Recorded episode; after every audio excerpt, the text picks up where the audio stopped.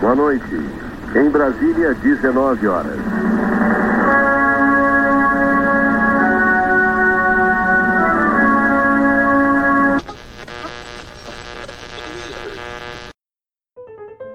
É, é, levar as populações a ter, quando não tem água, ter acesso a álcool. Eu não sei. Não tem o mínimo de arrumação intracromossomial específica para dirigir o país. E aí? Lamento. Quer que faça o quê? Eu sou Messias, mas não faço milagre.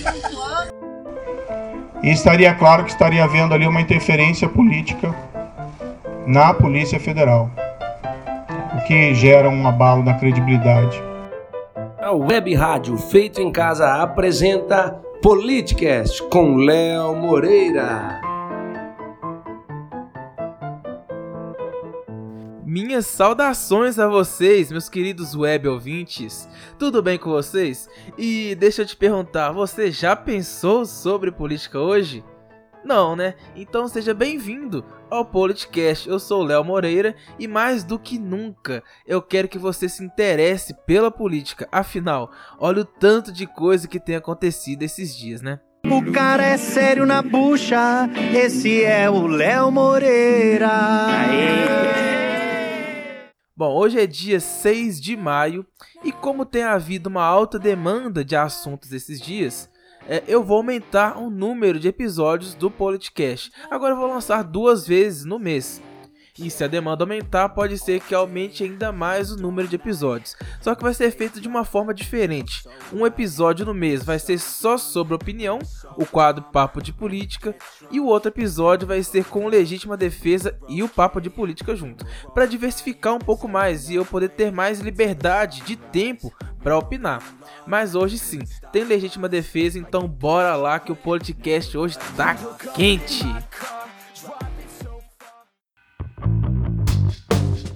Politicast apresenta Legítima Defesa. Bom, é, no Legítima Defesa de hoje, dia 6 de maio, eu vou explicar para você sobre o estado de calamidade pública, estado no qual estamos vivendo hoje, e vou também colocar a diferença entre ele e o estado de emergência. Boa parte dos dados que eu estou utilizando para fazer esse quadro foi tirado do site Politize, do Conjur e o site do Senado Federal, ou como diria o gabinete da Maria do Rosário, o Senado Federal. Bom, o estado de calamidade pública é uma situação anormal que acontece em uma sociedade fruto de algum desastre, seja ele causado pela natureza ou pela ação do homem, ou até por motivos econômicos, e na qual a ação do Estado fica comprometida pela alta necessidade de resposta dele. Em suma, são danos que são necessários à ação do Estado à comunidade, pelo seu risco e inclusive ameaçando a vida da população. Afinal, para isso que serve o Estado. Você paga o imposto para que ele retribua em situações como essa. É, Para decretar o estado de calamidade pública, é preciso haver pelo menos dois entre esses três tipos de danos: os danos humanos, materiais ou ambientais. A diferença entre a calamidade e a emergência está na gravidade e na temporalidade da situação. Isso porque a emergência se dá na iminência de um perigo, no risco dele ocorrer. Já a calamidade, o risco já está instalado. Lembrando que a OMS declarou estado de emergência de saúde pública em 30 de janeiro de 2020. E quais são os efeitos que tudo isso acarreta para o cidadão?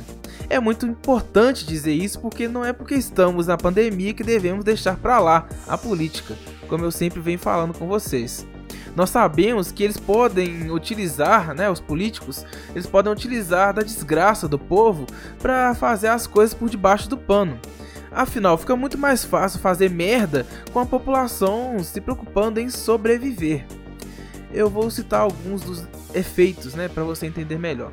A calamidade pública gerou a determinação de que não haverá prazos para processos em desfavor dos acusados e entes privados e também gerou a possibilidade de suspensão de processos mediante decisão do juiz o governo também está dispensado de cumprir a meta fiscal do ano. Com isso, o governo começa a gastar mais dinheiro no combate da calamidade, como está ocorrendo hoje com o coronavírus. Ou, por exemplo, na aprovação, nessa segunda-feira, dia 4 de maio, do texto base do orçamento de guerra.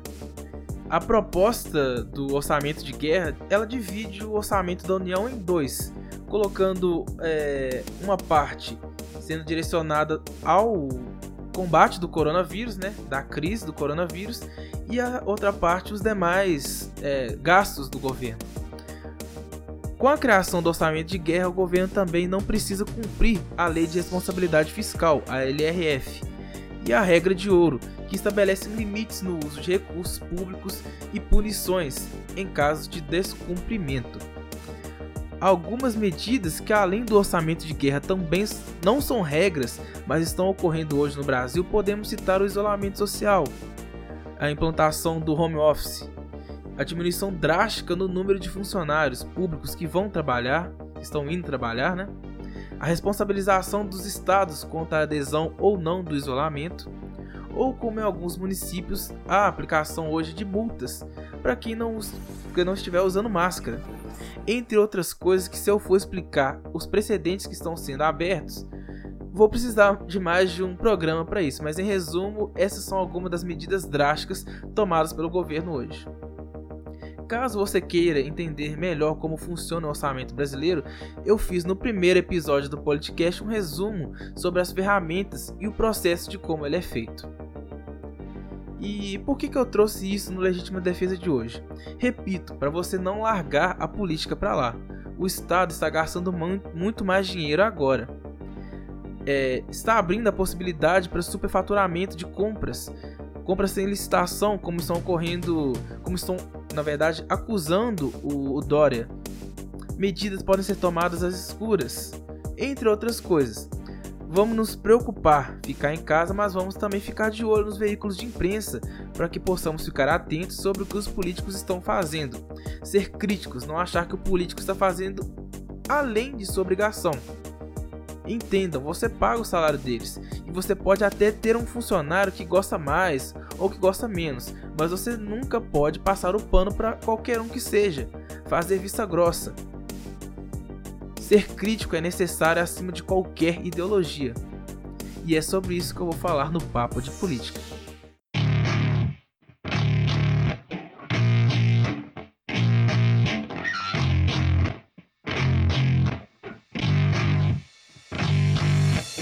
Politicast apresenta Papo de Política. No aeroporto de Brasília, onde ele estava parado numa lanchonete, e eu fui cumprimentar. Ele praticamente me ignorou. Não vou dizer que chorei porque estaria mentindo. Desliguei o aquecedor da piscina olímpica do Alvorada. Também apareceu que o meu filho 04 teria namorado a filha desse ex-sargento. Eu comecei a correr atrás. Primeiro eu chamei meu filho. Abre o jogo. Pai, eu saí com metade do condomínio. Nem lembro quem é essa menina. É uma pativaria. Folha, cala a boca, não perguntei nada. O jornal patife e mentiroso. Está saindo, cala a boca, cala a boca. Está saindo de lá, E daí? Lamento. Quer que faça o quê? Eu sou Messias, mas não faço milagre. Eu sou o ministro que apresenta. É impressionante no que se tornou hoje o governo Bolsonaro. Eu não preciso repetir que as inúmeras vezes que disse que fui eleitor, fiz campanha, e isso me tornou mais cético na área em que eu me formei. Eu sou um gestor público. Eu botei fé nesse homem, assim como quase 58 milhões de brasileiros. Não me venham dizer que eu caí no jogo dos esquerdistas, como uma senhora em nossa página veio me acusar. É, um governo de direita tem tudo para dar certo. E confesso que fez sim coisas boas. Diminuiu os gastos públicos, diminuiu o número de assassinatos, pôs ordem em muita coisa, colocou o Brasil no cenário mundial, Estados Unidos, Brasil. Mas infelizmente eu não tô aqui para submeter a ninguém à minha inteligência. E espero que vocês façam o mesmo. Eu não tô fazendo isso por implicância eu estou falando somente o que eu sinto. Lembra você Você é a maior minoria que existe. Só você se representa 100%. Se você é eleitor do Bolsonaro assim como eu, mas não quer ouvir as críticas ao governo, pode sair. Pode deixar de seguir a página, não tem problema. Meu público é outro, mas eu sugiro que me ouça. Eu tenho muito a dizer. Você que voltou, apoia, mas ainda assim aceita e ouve outras opiniões, parabéns, eu não te julgo. Eu não estou certo, você não está errado. Que fique bem claro, nós só vemos o mundo de uma forma diferente. Mas, ainda assim, vamos às críticas. É impossível defender o indefensável. Primeiramente, p... galera, como vocês não estão enxergando o erro na cara de vocês? Como vocês têm coragem de ser manipulados com a fala de que é uma fofoca o print do Sérgio Moro?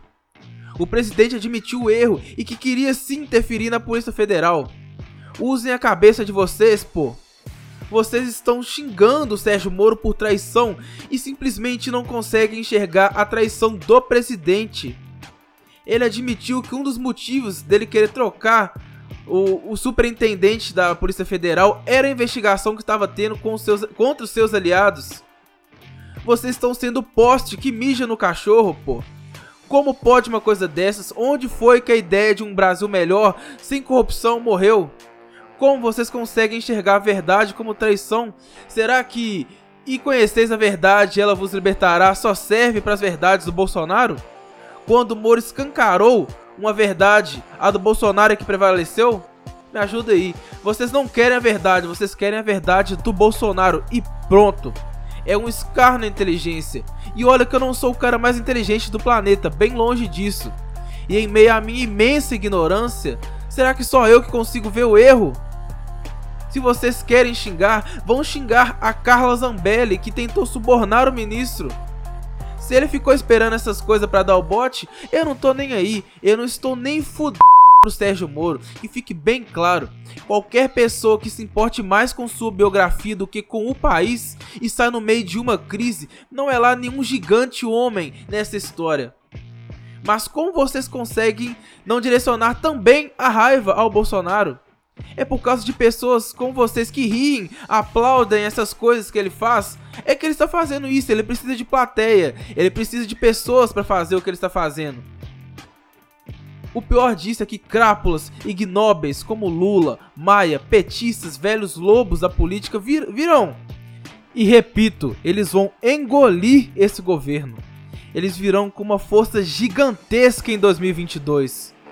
E vocês estão tão hipócritas e eu vou provar. 2018 vocês eram os mesmos que não acreditavam em pesquisa.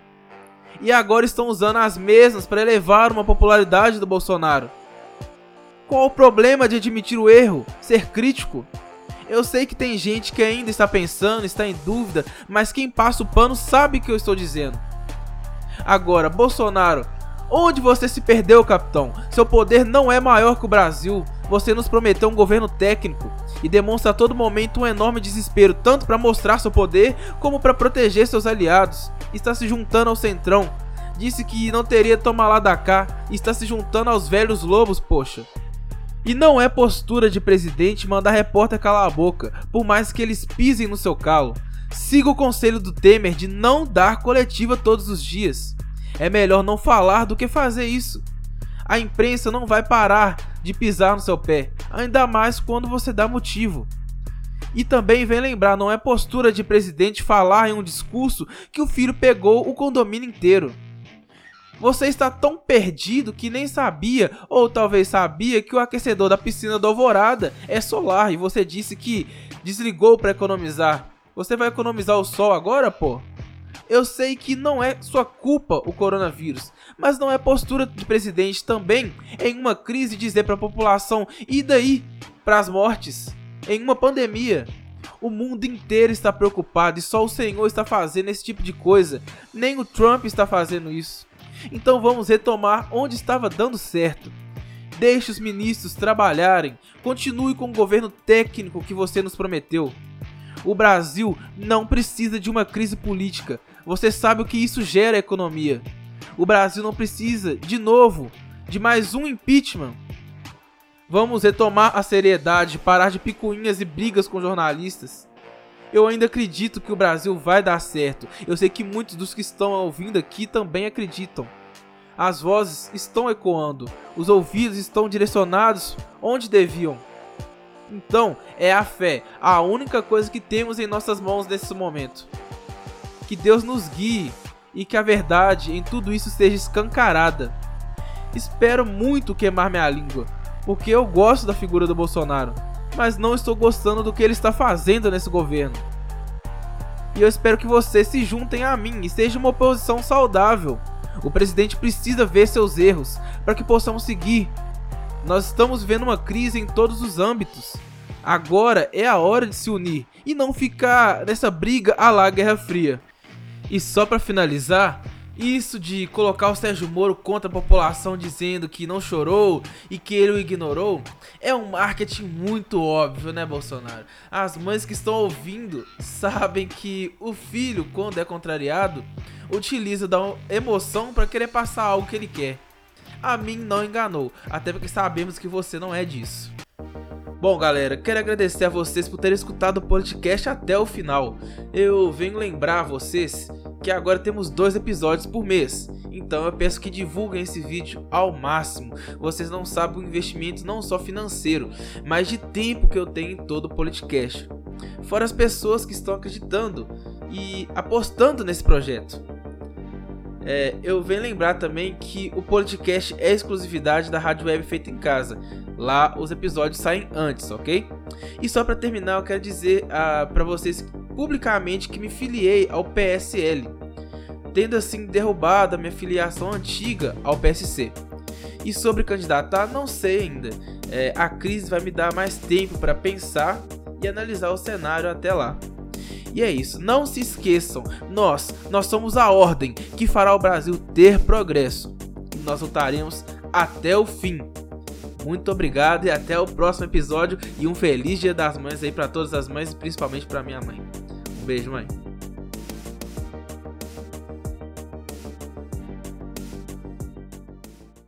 O senhor nunca me viu junto com nenhum deles. E comigo o senhor vai ficar livre de todos eles. Meu nome é Enéas 56